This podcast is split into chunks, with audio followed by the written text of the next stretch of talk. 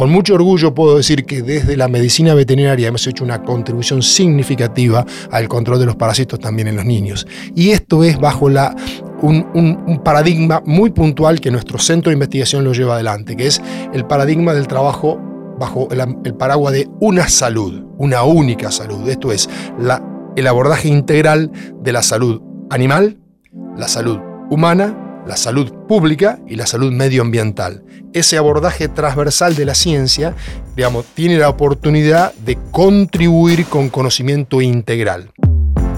Cuando pensamos en científicos trabajando, quizás los imaginamos vistiendo guardapolvos blancos, manipulando microscopios y tubos de ensayo con líquidos verdes peligrosos en laboratorios alejados del ojo público. Pero la realidad es muy diferente y sus historias van mucho más allá. Cada día, investigadores e investigadoras argentinas trabajan en el desarrollo de la ciencia con el propósito de mejorar la vida de todos. Por eso, desde 1964, la Fundación Born premia a los más destacados en sus áreas. En este podcast vamos a conocer sus trayectorias, a descubrir qué los inspira e impulsa a trabajar de manera incansable y también a conocer cómo son fuera de los laboratorios y las aulas. Te invitamos a recorrer el camino de la ciencia. Soy Florencia Cunzolo. Mi gran deseo científico es que nosotros podamos lograr esto que nos ha costado tanto de la ciencia, que es salir del campo temático individual y poder tener abordajes multi con la eh, aglutinación de distintas disciplinas. Este es un campo temático y es un campo donde nosotros necesitamos que haya fuentes de financiamiento que nos convoquen a trabajar en equipo. Carlos Lanusse tiene doctorados en Ciencias Veterinarias de la Universidad Nacional de La Plata y de la Universidad McGill de Canadá pero su corazón siempre siguió en Tandil, o más precisamente en la Universidad del Centro de la provincia de Buenos Aires, donde hizo su carrera de grado y hoy es profesor titular. También en Tandil se desempeñó hasta hace poco como director del Centro de Investigación Veterinaria, institución en la que aún trabaja. Dos de sus principales áreas de investigación han sido los mecanismos farmacológicos de la actividad antiparasitaria y la resistencia de diferentes drogas en rumiantes que tuvieron amplia repercusión internacional. Por eso, en 2011 recibió el premio Fundación Born. Carlos, ¿qué significó el premio para vos en ese momento? Un antes y un después en mi carrera científica. He tenido la suerte de recibir muchas distinciones nacionales e internacionales a lo largo de mi carrera. El premio Bungiborn eh, tuvo la particularidad que la selección, la sorpresa en la comunicación de haber salido seleccionado y eh, la calidad y jerarquía de la organización para el acto de entrega eh, realmente me hicieron sentir muy este, retribuido como un científico. Ustedes saben que la ciencia en el país a lo largo de la historia ha tenido este, distintos momentos y algunos sinsabores. El reconocimiento del premio de la Fundación Bungibor, como también lo tuve con el CONEX, debería, decirlo, son este, de alguna manera un estímulo significativo para la carrera de un científico, para la carrera de alguien que apostó a ser científico ciencia en el país desde el interior y desde la universidad pública y el CONICET, aun cuando tuve muchas oportunidades para vivir y permanecer en el exterior. ¿Y por qué decidiste quedarte en Argentina y en el interior? La historia empieza mucho más atrás. Yo, yo soy oriundo de Orense, en el partido de Tres me crié en el campo. Fui a estudiar veterinaria a la Universidad del Centro, a Tandil, con la idea de estudiar digamos, como, como profesional veterinario para volver a trabajar el campo. Sin embargo, el derrotero de la carrera universitaria me llevó por otros este, andariveles, por otras oportunidades. Y en esas este, oportunidades uno va generando eh, alternativas para la carrera, pero a su vez fortificando las raíces. Me gradué de veterinario de carrera de grado en la Universidad del Centro en Tandil. Después hice un doctorado en La Plata y tuve la oportunidad con una beca externa del CONICET de hacer un segundo doctorado del PhD en McGill University en Canadá. Eh, toda esa etapa que estuve en Canadá eh, digamos, de alguna manera es lo que siempre yo trato de, explicar a la gente joven. Hay una diferencia cuando uno sale al exterior a buscar una, este, un horizonte, una capacitación, pero siempre pensando en regresar, así uno va con la idea de quedarse.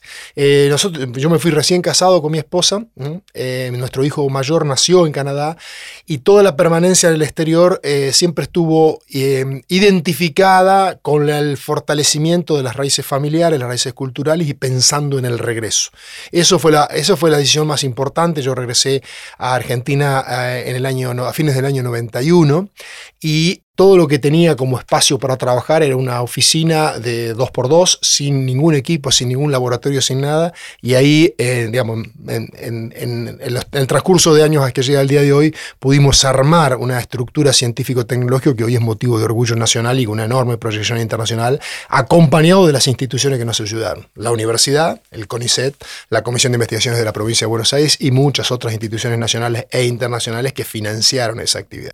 ¿Y cómo fue ese, ese trayecto en el que pasás de una oficinita chiquita, trabajando casi en soledad, a armar equipos, tener laboratorios? Todo eso es un proceso largo em, para el cual, como creo yo, en cada las distintas facetas de la vida de una persona tiene que tener objetivos y desafíos. La vida eh, se construye en base a tener objetivos, tener desafíos, a no eh, dejar que las frustraciones y los fracasos nos ganen, y esto es aplicable a todas las facetas de la vida, porque siempre en el camino de, lograr un objetivo uno tiene eh, complicaciones, dificultades, y obstáculos. en realidad ese camino fue muy tortuoso, muy largo, eh, con muchísimo esfuerzo y tal vez con la gran suerte que fue la identificación de personas que formaron mi equipo a lo largo del tiempo y hoy formamos un grupo de investigación de relieve internacional, pero que en los cuales pude transmitir, y a lo mejor es porque la tenían, la vocación por la ciencia, la vocación por la academia, la vocación por enseñar, la vocación por investigar. Creo que esa es la es el, digamos, es el elemento paradigmático que hizo eh, de mi carrera una diferencia, el haberme rodeado de un grupo que todavía hoy me acompaña y con el cual eh, no solamente hemos, hemos forjado una amistad, sino que hemos forjado un equipo de trabajo con equipo con mayúsculas. Y eso, indudablemente las cosas en equipo se logran mucho más fácil. Y eso fue, a medida que la ciencia fue progresando a nivel nacional y mundial, es cada vez más necesario, porque hoy no se puede hablar ciencia desde una disciplina. La ciencia es multidisciplinaria y cada vez más necesitamos de enfoques multidisciplinarios para poder abordar cualquier problemática que esté bajo estudio. Carlos, Vos decías que la historia empezaba un poco más atrás. Bueno, yo te llevo todavía más atrás. ¿Por qué veterinaria? De veterinaria es una de las, de las profesiones, de las carreras que muchos chicos dicen, ¿no? Cuando son chiquitos es, eh, bueno, quiero ser veterinario. ¿Vos lo, desde chiquito sabías que querías ser veterinario? No precisamente. Eh, yo desde chiquito estuve, como te decía, vinculado con el campo y vinculado con la profesión veterinaria, con la actividad profesional de un veterinario. Tal vez el entorno familiar, tenía un primo veterinario, eh, tenía muchísimas dudas eh, sobre veterinario en medicina. Yo, yo, yo no, no, no, estudié veterinaria por un apego a los animales, sino fundamentalmente por la cuestión biomédica, digamos, de alguna manera. y cuando tuve que tomar una decisión, en, realidad pesaron algunas cosas, este, fundamentalmente que, bueno, tenía ese vínculo con con el, campo me llevó más a veterinaria y no a medicina, pero eh, también incidió en esto otro elemento del cual forma parte de mi vida, que yo siempre fui deportista, he sido jugador de básquet, todavía hoy juego al básquet, tengo hoy tres hijos que son, muy alto, tres hijos que, son basquetbolistas, y el básquet también incidió un poquito en, la decisión de, qué estudiar y dónde ir a estudiar. Es otro, es otro tema, pero también el deporte pesó en, en aquel momento. ¿Por qué? ¿Por qué? Porque yo en, algún momento pude, digamos, haber decidido entre agronomía veterinaria, que era una oportunidad, tenía ofrecimiento para ir a jugar al básquet a Bahía Blanca, este, y sin embargo, digamos, cuando decidí estudiar veterinaria, en Bahía Blanca no había veterinaria, entonces fui a Tandil y, este, y terminó siendo, digamos, un lugar donde no solamente hice mi carrera de grado y mi, profesión, sino que conseguí familia, digamos, este, mi, esposa es de Tandil y, y, nosotros vivimos en Tandil. Al regreso del exterior nos radicamos en Tandil y ya ahora llevo una vida con tres hijos grandes viviendo en Tandil. Bien, Carlos, ¿y vos te dedicás a la investigación de mecanismos de resistencia, eh, de parasitología? ¿Por qué esa área y por qué es tan importante en este momento? Nosotros trabajamos en lo que se llama farmacoparasitología, o sea, caballo entre dos disciplinas con enfoque a, la salud animal. Llegamos a estos campos temáticos primero, yo tengo una formación Em, hacia la farmacología. Hemos, hemos sido enseñado farmacología a los estudiantes de grado y de posgrado en veterinaria por muchos años. Entonces, llegamos a la, a la, búsqueda de herramientas para optimizar el control de los parásitos. Ustedes saben que el parasitismo es un problema tanto para la producción animal, porque disminuye las pérdidas de los animales, pérdidas productivas en los animales que producen carne, que producen leche, que producen huevos o lana. Y por otro lado, en los animales mascotas, en los animales de compañía, las parasitosis tienen un gran problema que afectan al animal, pero a su vez muchas de ellas son zoonosis, o sea, son transmitidas de los animales al hombre. Entonces, ¿cuál es el problema? Que a medida que la ciencia va evolucionando, los eh, organismos biológicos también evolucionan y se generó, digamos, hay una, este, notable incremento de lo que se llama el desarrollo de resistencia. La resistencia la desarrollan tanto las células tumorales de cualquier tipo de cáncer o las, bacterias, las bacterias o los parásitos o los virus. Es decir, el organismo vivo, un microorganismo, se acostumbra a vivir frente a un fármaco que en un momento lo, lo afectaba y elude la respuesta del fármaco. Eso se llama resistencia. Entonces nosotros trabajamos, de alguna manera hemos ido adaptando la investigación fármaco-parasitológica a tratar de optimizar el tratamiento, el control de esos parásitos, interpretando los mecanismos que el parásito elige para eludir entonces hay que revertir de alguna manera esos mecanismos. Entonces eso tiene, tiene dos connotaciones importantes. Primero porque hemos hecho desde Argentina y desde nuestro centro contribuciones de altísima relevancia internacional en la interpretación de los mecanismos de resistencia, pero además en la interpretación de cómo farmacológicamente podemos ayudar a ese fármaco que no está funcionando bien frente a un determinado patógeno. Entonces, eso es la, contribución significativa desde la farmacología veterinaria, tiene que ver con buscar herramientas de optimización de los tratamientos. Y esto lo hemos hecho fundamentalmente con los parásitos, también con las bacterias. Ahora, ahí hay una cosa importante para marcar. Nosotros trabajamos siempre tratando de optimizar el control de los parásitos en los animales, desde la salud animal. Sin embargo, en los últimos 7 o 8 años, ese conocimiento generado en los animales se ha ido trasladando a el control de los parásitos en los chicos, en los niños, en medicina humana.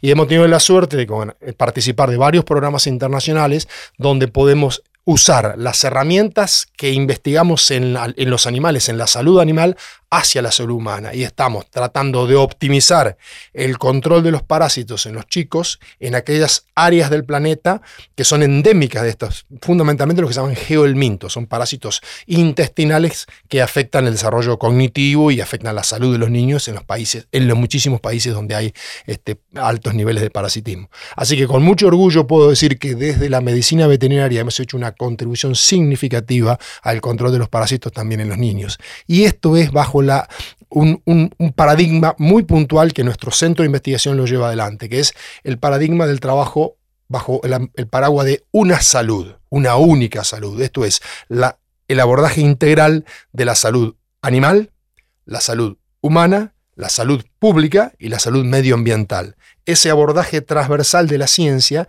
digamos, tiene la oportunidad de contribuir con conocimiento integral. Y un ejemplo muy claro de eso es lo que pasó en la pandemia. O sea, la pandemia nos puso al sistema científico frente a la necesidad de integrar, de integrar el conocimiento desde lo animal, desde lo humano y de la salud pública.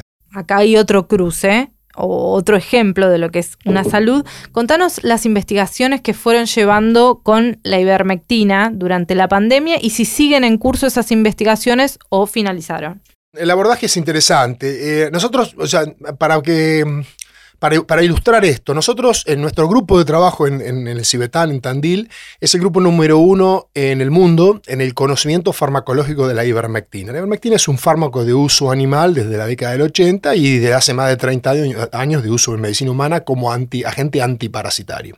Lo que pasa es que nosotros ya sabíamos que se trata de un fármaco eh, nosotros decimos en, la jerga eh, pleiotrópico, multitarget, quiere decir que ataca varios, varios, campos, este, varios campos a nivel celular. Entonces, eh, la verdad de la cosa es que en los primeros días de inicio de la pandemia, en la primera semana de abril del 2020, se publica un reporte de un, de un grupo australiano donde ellos trabajan in vitro con altas concentraciones de ivermectina y muestran la inhibición de la replicación del SARS-CoV-2. Eso fue a los poquitos días que estábamos en plena cuarentena estricta. Y a nosotros eso nos despierta un interés particular por el conocimiento farmacológico que nosotros teníamos de la ivermectina. Eh, y ahí arranca, digamos, la conformación de un este, equipo multicéntrico que aborda el primer estudio multicéntrico que es en Argentina con, con, con ivermectina y SARS-CoV-2, donde usamos toda la información que teníamos disponible de la, farmacología de la ivermectina en los animales para poner un ensayo clínico que se aprobó. Se lleva adelante ese ensayo clínico y desde Argentina se hace la primera comunicación científica de una correlación entre, baja, entre concentraciones de ivermectina en, el, en el individuo tratado en la primera etapa de la enfermedad y la caída de la carga viral. Entonces, eso repercute en el mundo científico y obviamente empieza toda una, una discusión, una controversia que eh, sale del foco científico y se instala en, en, otro ámbito que no, es, que no nos correspondía a nosotros, que era la presión a nivel este, gubernamental, la presión, la presión de, los medios. Este, esto pasó en Argentina y pasó en muchas otras partes del mundo.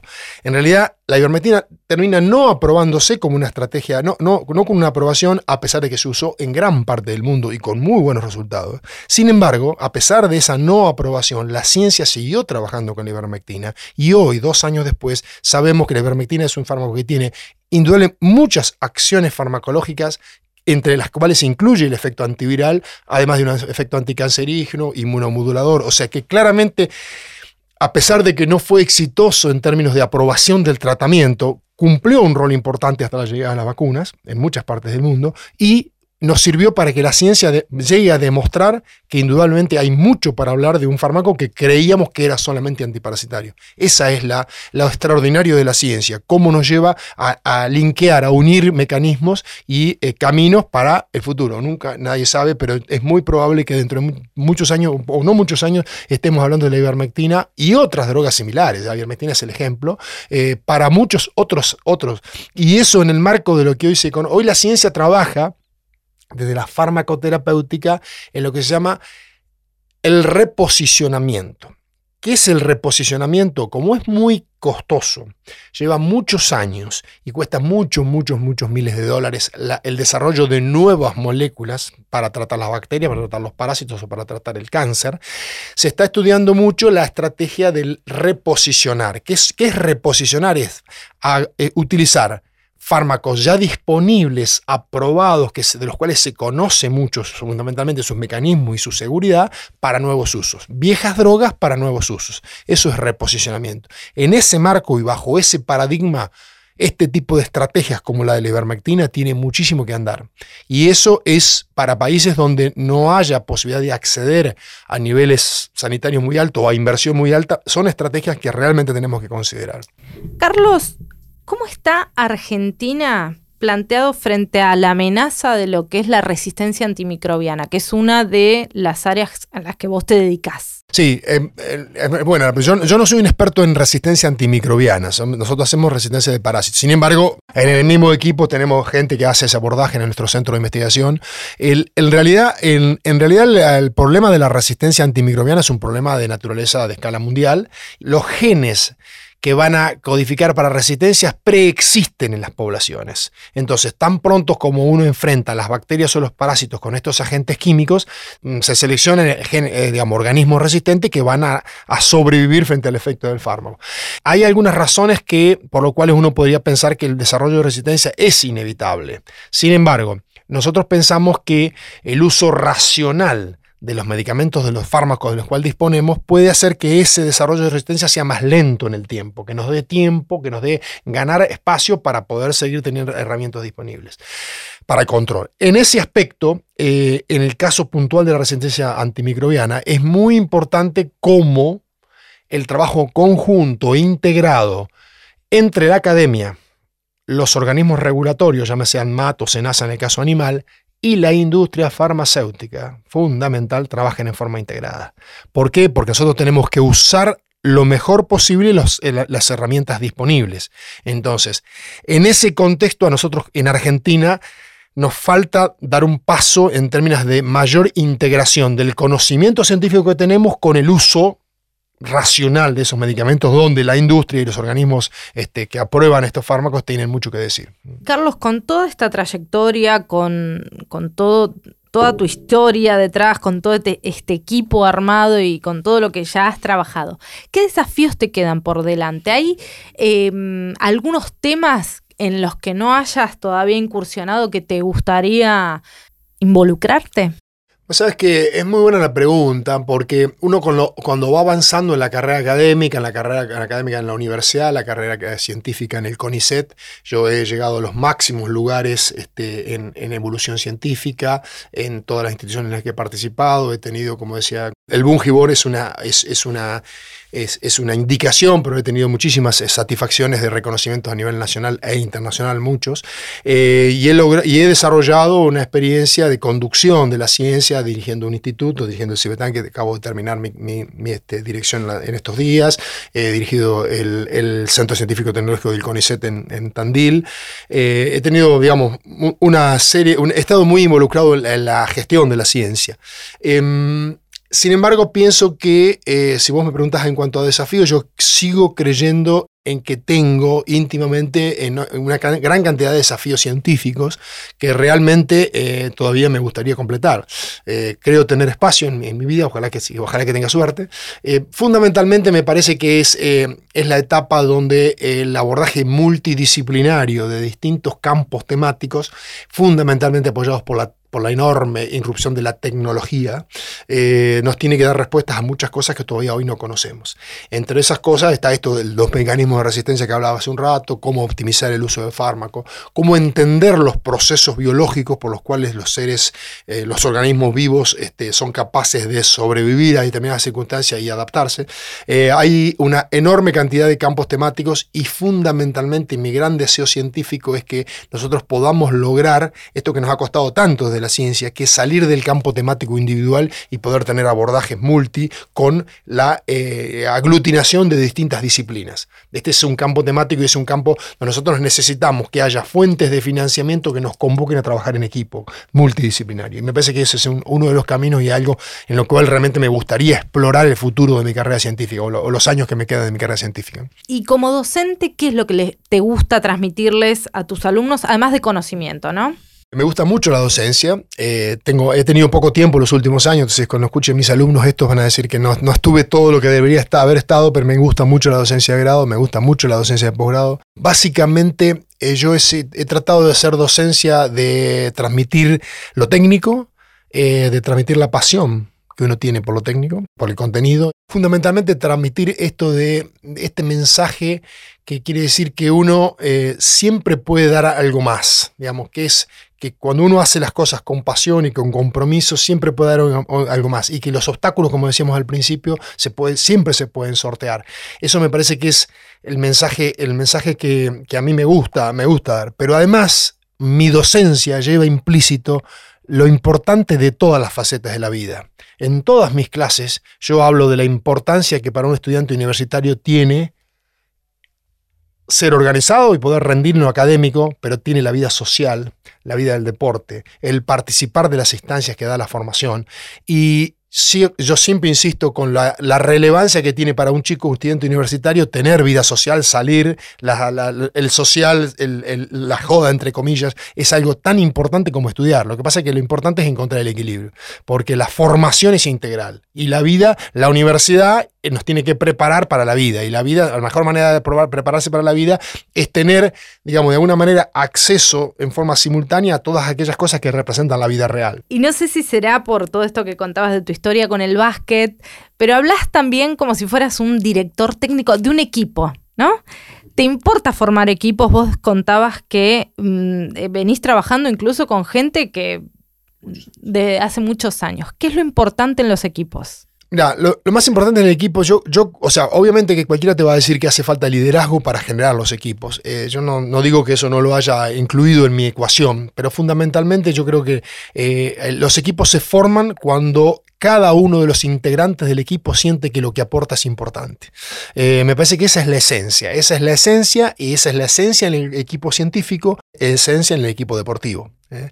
Eh, yo he transitado muchos, este, muchos escenarios del básquet como jugador y como dirigente en los últimos años, este, y, estoy convencido que la manera de lograr éxitos deportivos tiene que ver cuando el grupo está bien, cuando el grupo cada uno sabe qué rol cumple, eh, y eso obviamente que el deporte, una cosa es el deporte amateur, otra cosa es el profesionalismo extremo, pero aún en el profesionalismo extremo me parece que este, el convencimiento de cada individuo de que hace, de que su aporte al todo es relevante, me parece que por ahí pasa. La, y fundamentalmente es dar lugar a que, a que cada uno pueda aportar en aquello que se siente bien y que pueda amplificar su contribución, que su contribución sea para él relevante para el todo. Carlos, ¿y qué mensaje te gusta transmitirle a tus discípulos? Yo creo que, digamos, uno, uno en la vida, en la vida cuando va este, construyendo equipos y cuando va generando gente que se va formando, o sea, el primer mensaje más, la primera satisfacción para un, para un jefe es que los discípulos puedan superarlo. Y eso que a veces un dicho es realmente muy emotivo y es, digamos, reconfortante, reconfortante cuando se logra, cuando uno ve que alguien que se formó con uno puede escalar posiciones y llegar de cualquiera de las aristas que la academia o que la ciencia presenta. Yo, el, mensaje que a todo el mundo le digo, y esto no es solamente en las ciencias, en cualquier, en, cualquier ámbito, es sobre una frase de Abraham Lincoln que dice, eh, no importas lo que haga, pero hazlo bien. Y esto eh, no es eh, solamente parte de la ciencia, es parte de la vida, digamos. Si alguien es, una, es un empleado de un, este, de un este, local comercial, lo, lo, que importante tiene que saber que eso que él hace es una contribución para que, no solamente para que sirva para el todo, sino para reconfortarse él en lo individual. Y esto en, la academia y en el ámbito universitario es muy importante. Este, tenemos, digamos, la, conjunción de capacidades eh, se logra cuando la gente interpreta eh, lo importante que es trabajar en equipo. Algunos años atrás la ciencia podía estar basada en acciones individuales. Hay disciplinas donde las acciones son individuales. Sin embargo, cada vez más vamos camino hacia la necesidad de aglutinar disciplinas, de aglutinar abordajes, de aglutinar conocimientos para poder lograr responder a, objetivos, a planteos de investigación. Me parece que por ahí pasa la cosa. Queda claro que el centro del abordaje científico de Carlos Lanuse está en la idea de una única salud esto es, una mirada integral de la salud animal, la humana, la pública y la medioambiental. Y sus trabajos le dan la razón, porque las herramientas que su grupo investigó en animales ahora se usan para el control de parásitos en niños y niñas en lugares del planeta donde el parasitismo es un problema endémico. Aunque todavía queda mucho desarrollo en ese sentido, Carlos no piensa bajar los brazos, siempre con su concepción integral del científico y el ser humano, y apuntando a formar equipos para avanzar en conjunto.